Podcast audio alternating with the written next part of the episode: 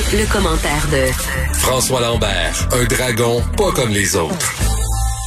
Salut François. Geneviève, arrête de me faire peur comme ça. Pourquoi? Je pensais que la tonne de gros jambon, c'était mon nouveau, euh, mon nouvelle intro pour mon show. Franchement, je, euh, je ne suis pas, euh, je ne suis pas encore rendu si impoli que ça, François. Mais non. J'ai j'ai manqué la, la, la fin de l'année, fait que là, j'entends gros jambon, j'ai fait comme, OK, elle veut m'emmener où, là, tu sais? Non, non, c'est juste parce qu'il y avait un, un article sur TVA, je crois, où on disait, euh, en fait, aux gens de pas aller faire leur épicerie euh, tous en même Ah oui, temps. Donc, oui, les oui. gens vont faire des provisions, puis ils disaient, le jambon, on peut le garder euh, longtemps ou pas longtemps. Est-ce que le jambon est dangereux? Puis on rit un peu de ça parce que le jambon, ça se garde mille ans. C'est fait pour ça, tu sais, au réfrigérateur. Puis là, quand Ben je dis mille ans, vous aurez compris que je viens du Saguenay, donc faut couper tout ce que je dis en quatre. J'exagère. Euh, Exact. on se parle de connexion euh, Internet. François, c'est un sujet dont on discute souvent, toi et moi. C'est pas partout au Québec où on a Internet haute vitesse. Et là, il y a cet article de Radio-Canada où on nous dit euh, que dans Charlevoix, c'est très, très compliqué. Il y a des gens qui sont pas capables de travailler, des députés qui sont pas capables de siéger à l'Assemblée nationale et qu'il y a une personne qui a voulu faire mettre l'Internet haute vitesse chez elle et le bill, c'est comme quelque chose comme 47 000 piastres. Euh, oui, puis tu sais, c'est un peu pathétique parce que le gouvernement Trudeau vient d'annoncer il y a deux semaines euh, que l'Internet haute vitesse va se rendre en campagne pour 2030. On est en 2020, on parle de toutes les autos électriques en 2035. Euh, Mm. Mais c'est une promesse de la 2035. CAQ, hein, de rendre l'Internet haute vitesse partout au Québec. Euh, Promesse qui va véritablement, on le sait maintenant, être brisée. là. Mais tu sais pourquoi? Parce qu'il y a une foutue chicane de poteaux. Il faut qu'ils passent la fibre optique si on va avoir l'Internet comme Mm. en ville. Et euh, c'est Bell qui euh, contrôle les poteaux, c'est à eux. Donc, il faut qu'ils louent chacun des poteaux. C'est compliqué. Fitzgibbon, il y a quelques semaines, il avait dit qu'il était pour régler ça, c'était supposé de régler. La réalité, c'est que c'est pas la fibre optique l'option. Hein. L'option va venir probablement d'Elon Musk avec Starlink, qui, va, qui est déjà en, en bêta. Donc, pendant que le gouvernement va mettre des milliards pour nous déplacer à fibre optique, on va pouvoir avoir l'Internet haute vitesse à partir de satellites et c'est plus vers là qu'il faut investir. Euh, la réalité, par contre, en ce moment, la réalité, on la paye solide. là. Euh, moi, pour être capable de fonctionner, j'ai une bonne relation, j'ai eu une mauvaise relation au mois de mars avec mon fournisseur. Mhm. C'est moi ici, ma connexion Internet, là, me coûte 110 piastres par mois, juste pour la connexion Internet, pas TV, là. Il n'y a, a pas de forfait, là. C'est 100 110 piastres par mois. À ça, il a fallu la semaine passée, parce que ça a tombé plusieurs fois. C'est le lot en campagne, ça tombe tout le temps. Euh, j'ai été obligé de faire augmenter mon forfait de cellulaire pour être capable de switcher vers mon cellulaire, pour être capable de faire fonctionner la. Donc, mon forfait cellulaire me coûte 300 pièces par mois. Mm. Rajoute à 110 et je fais des directs sur euh, les réseaux sociaux à tous les jours. Oui, Il 18, y a un hein? peu de 18 par jour, je pense. J'en fais beaucoup. Et mais pour être capable de le faire, il y a une compagnie qui m'a prêté une technologie qui me donne trois connexions Internet pour être capable de le faire. Sinon, je serais pas capable de le faire. C'est pour ça. Donc, pour être capable de fonctionner, Ouais. ça me coûte en, en- en moyenne entre 700 et 800 pièces d'Internet par, euh, par mois. Ah, ça n'a aucun sens, François. il y a plein de gens qui peuvent pas se payer ça. Il y a des gens qui peuvent pas non plus le passer dans la compagnie. Là. Moi, ça me faisait capoter aussi euh, la semaine dernière là, quand on parlait d'enseignement en ligne, quand on disait OK, euh, les étudiants de secondaire, une semaine de travaux en ligne, puis si on s'en va en enseignement en ligne parce qu'on a trop de cas, il y a pas de problème. C'est pas vrai. là. Il y a à peu près quatre régions au Québec où ça serait pas un problème, et ailleurs, euh, on serait dans des situations comme celle que tu viens de décrire où on devrait débourser, où on aurait, on aurait peut-être même pas accès à de la haute vitesse. Là. Ben non, regarde mon frère, euh, son euh, sa conjointe et lui, c'est deux professeurs. Quand ils ont fallu enseigner, euh, puis quand ils vont devoir enseigner de la maison euh, au mois de décembre, eux autres, il y a une connexion Internet euh, extrêmement lourde. Tu sais, même, mettons, moi, j'ai du 5 MB quand ça va bien. Eux autres, ils ont du 0.3.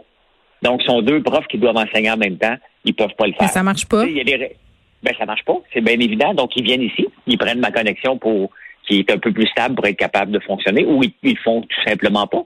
Ils n'ont pas la capacité. Donc, c'est quand même triste que dans un Québec, on est à peu près l'équivalent de, de- des années avant du Plessis pour l'électricité, lorsqu'on a nationalisé l'électricité. Euh, c'est un peu là qu'on est en ce moment. On est comme dans le néant. C'est certain que pour les gens de la ville, ils n'ont aucune idée de quoi qu'on parle. Moi, je Non, mais on a l'idée que c'est à 6 heures de la ville que c'est problématique, mais on redit, là, c'est pas ça. Là. Il y a des places à une heure de Montréal où l'Internet, l'Internet, pardon, euh, tous, pas mal. Là. J'étais à 90 minutes de Montréal. Hier soir, avec la neige, là, oublie ça. Là. Hier soir, l'Internet n'était tout simplement pas là avec la neige qui est tombée. Euh, la télévision, ben, c'est la même chose. S'il neige, on n'a pas de télévision. Euh, Ben, écoutons. mais, mais bon, on est heureux quand même. Regardez, The simple life. Moi, je, suis- moi, je suis dans un, euh, euh, un, voyons, un paysage bucolique, la neige est là, euh, c'est tout. Nous, on est dans Slotch, François, mais l'Internet va très vite. Je peux te dire ça. ça. OK, euh, on parle euh, de l'influenceur immobilier Jocelyn Grégoire, qui est quand même dans un sale pétrin. Pour ceux qui le connaissent pas, là, quand même assez populaire sur les médias sociaux, mille portes, littéralement vedette du monde de l'immobilier. Il fait plusieurs conférences un peu partout, fait les mordus de l'immobilier, fait un concept aussi à un moment donné qui s'appelait Crack Boom, puis d'ailleurs c'est un peu ça qui l'a mis dans le pétrin, euh, aurait eu des liens, en fait, eux avoué avoir eu des liens avec les Hells Angels dans le passé, publié un livre, là, je pense, ça s'appelle De Bum à millionnaire. Mais là, qu'est-ce qui lui arrive aujourd'hui à Jocelyn Grégoire? Ben, tu sais, c'est un, c'est un gars attachant, c'est un gars sympathique. En toute transparence, là, il m'a déjà embauché pour donner des conférences, ce que j'ai fait au Mordu l'immobilier. J'étais sur euh, la page de couverture, euh, mais j'ai toujours trouvé un doute. C'est moi quand c'est pas clair. Ah, c'est louche son affaire. Ça m'étonne que tu sois allé là, François. Il parlait de rendement de 7-9% sur des REER des CELI. Mais ça fait deux, ça fait trois ans de ça, trois, quatre ans. C'était pas, c'était pas ce que c'était aujourd'hui. Et après ça, j'ai pris mes retraits, euh, pas mes retraits, distances. là-dedans, mes distances. Euh, parce que je disais tout le temps, tu sais, moi, là, mes choses sont simples. Très, très simples. OK, tu peux le voir, tu peux le toucher, tu peux Et lui, c'est toujours été flou. Puis, tu sais, quand tu vends des cours 9% de rendement par mois. En partant, tu te sauves en courant. Et euh, mille portes. Il m'avait envoyé son livre aussi pour que je lise, que j'ai pas lu. Euh, puis, mais la réalité, c'est encore là, c'était un gourou. Puis les gourous, pour faire attention, c'est un gourou de l'immobilier. Les gens le vénéraient, les jeunes, surtout, ils veulent faire la même chose. Ceux qui aiment l'immobilier, aller voir les mordus d'immobilier. Et tu sais, c'est un warning qui vient d'arriver. Je ne sais pas combien de gens ont perdu. ont certainement perdu avec la franchise Crackboom. Oui, ça, c'était quoi exactement? Hein? C'était des écrans publicitaires euh, dans les restos? C'était ça? Exact. Quelque chose comme ça. Mais en même temps, dans l'histoire, bon, il s'est fait saisir ces deux maisons. Il y a une notaire qui a été radiée parce qu'elle a pris de l'argent qui était en fidéocommis. Elle a transféré pour qu'il puisse acheter la plus grosse transaction qui était capable. Oui, 2 millions, là. Fait tu sais, la réalité, de Geneviève, c'est que quand on voit ça, OK, on peut jaser avec ces personnes-là, c'est des bonnes personnes, mais mettez pas votre argent dans des. Allez suivre des cours pour faire du 9% par mois, là. Ça n'existe pas. OK? Euh, si c'est trop beau pour être vrai, ce n'est pas vrai. Puis encore là, combien de fois que les gens vont embarquer?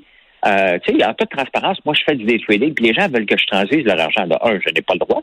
De deux, je, comprends très bien pourquoi que des gens, des pseudo-gourous, profitent des gens qui sont un peu faibles parce que ça a l'air être beau, les gens veulent te donner de leur argent. Non, mais quand c'est trop beau pour être vrai, souvent c'est que ça l'est. C'est un adage super éculé, mais c'est vrai quand même, cette affaire-là, quand ça a l'air trop beau. Oui, mais donc il est dans le pétrin, puis euh, tu sais, honnêtement, je prends pas sa défense. Moi, des choses comme ça, c'est non, c'est tolérance zéro. non, c'est de la fraude. On n'ayons pas peur des ben, mots. Là. Il a profité de la naïveté des gens puis du désir des gens de, de faire de l'argent rapidement avec l'immobilier. On nous vend beaucoup euh, ce rêve-là. Il y en a d'ailleurs, puis je dis pas que tous les coachs immobiliers euh, sont des fraudeurs, vraiment pas, mais quand même, avant de faire appel à un coach immobilier, il faut quand même faire ses devoirs et voir euh, si ce qu'il nous propose semble logique. Mais tu sais, Geneviève, je sais pas si c'est avec toi, j'en ai parlé, mais tous les coachs au complet, faut faire attention ben, ben, avec ben les coachs, les coachs de day trading, les coachs de ci, les coachs de ça. Moi, le gars, j'en fais, j'ai une technique, je la monte en vidéo, mais j'ai rien à vendre, OK? Puis je veux rien savoir, je gère pas votre argent, je monte une technique, appliquez-la à vos risques et périls, faites ce que vous voulez faire, mais euh, faut pas embarquer les gens, c'est trop facile. C'est trop facile, puis on le voit encore, c'est un paquet de petits jeunes qui avoir perdu leur vie. C'est tous des, c'est tous des, gens dans le 35-40 ans. Il n'y a pas beaucoup de 60 là-dedans. non, mais c'est des gens qui veulent faire de l'argent rapidement euh, qui tombent dans le panneau. Euh, en terminant, euh, François, la mairesse de Longueuil qui fait encore parler d'elle, euh, tu sais, ces pancartes, euh, j'achète votre maison cash. Euh, ben, ce sont des entrepreneurs souvent qui vont acheter des immeubles un peu décrépits, des maisons qui sont un peu à l'abandon pour faire construire des choses sur le terrain. Finalement, ils achètent le terrain, on va se dire, et la mairesse de Longueuil essaie de mettre un stop à ça. Ben, écoute, un, c'est spécial. Quelqu'un se promène, cogne à ta porte, regarde ta vieille maison, à vaut 200 000, puis dit, ah, je te donne 300 000. La tentation est claire. Mais quand tu regardes l'article au complet, ça sent pas bon encore. Non, ça a l'air bizarre. ouais. Ça a l'air bizarre. Parce que quelqu'un vient cogner à ma porte, m'acheter ta maison cash, m'a dit décolle, OK, va jouer ailleurs. Euh, c'est pas de même ça se passe une transaction, mais là, ils ont dit il y a des drames humains qui vont jouer. On avait promis aux gens. Tu sais, le, gars, le, le, le, j'oublie son nom, c'est un Steve, là. Lui, Je il dit, retrouver ça. Euh, on a déjà dit aux gens Il dit, il dit d'un côté qu'il a déjà acheté maison, puis il dit de l'autre côté qu'il a promis euh, aux gens d'acheter leur maison. Puis là, ben, Steve Blanchet, oui, oui. Euh, puis il y a une belle chanson, là. Euh, Steve Blanchet. Ben, il parle des deux côtés de la bouche, dans le même, dans trois lignes. Donc, la réalité, c'est que c'est un entrepreneur qui essaie de profiter de maisons délabrées. Puis la mairesse a le droit de changer. Tu sais, la réalité, c'est que les maires, là, un coup que le permis est donné, là, tu peux pas le changer en cours de chemin. Mais entre-temps, ils peuvent changer les règles tant qu'elles veulent. Là. S'ils veulent pas des duplex, ils peuvent dire que c'est fini duplex. Maintenant, il y en a plus, c'est des maisons. Euh, et, Mais ils ont fait, ils ont fait quelque chose de semblable dans le quartier Rosemont à Montréal parce qu'il y avait trop de duplex qui étaient transformés en maisons unifamiliales. Tu sais, à un moment donné, il euh, faut faire des règles d'urbanisme parce qu'il y aura juste la spéculation immobilière et les, le gap, si on veut, euh, entre, justement les gens qui vont là, s'achètent des maisons, font des flips et les logements abordables devient tout simplement ingérable. À un moment donné, il faut que la ville mette son pied à terre, pas le choix. Ben oui, puis c'est comme ça. C'est correct de, de tu moi, faut respecter l'urbanisme. On peut ne pas être d'accord, on peut le questionner, mais euh, disons que tu sais, quand tu regardes, je paye ma maison cash, euh, je donne l'argent au monde, mais ils l'ont pas eu encore, puis moi je vais avoir 6 millions de perdus. Euh, ben écoute, c'est ton, ton, risque d'affaires. Hein. Tu sais, quand tu dépends d'une loi mm. qui peut être changée, euh, d'un règlement qui peut être changé à tout moment, ben tu sais, c'est un risque d'affaires. Viens pas d'un honnêtement moi, j'aurais pas été dans les journaux, je serais gêné, là, dans le fond. Pour moi, il n'y a pas l'air brillant, ce gars-là. Loin, loin, loin, loin, loin de ça. Mais tu sais, moi, j'ai déjà appelé à un de ces numéros-là parce que ça, ça se fait à Montréal aussi. J'étais intriguée.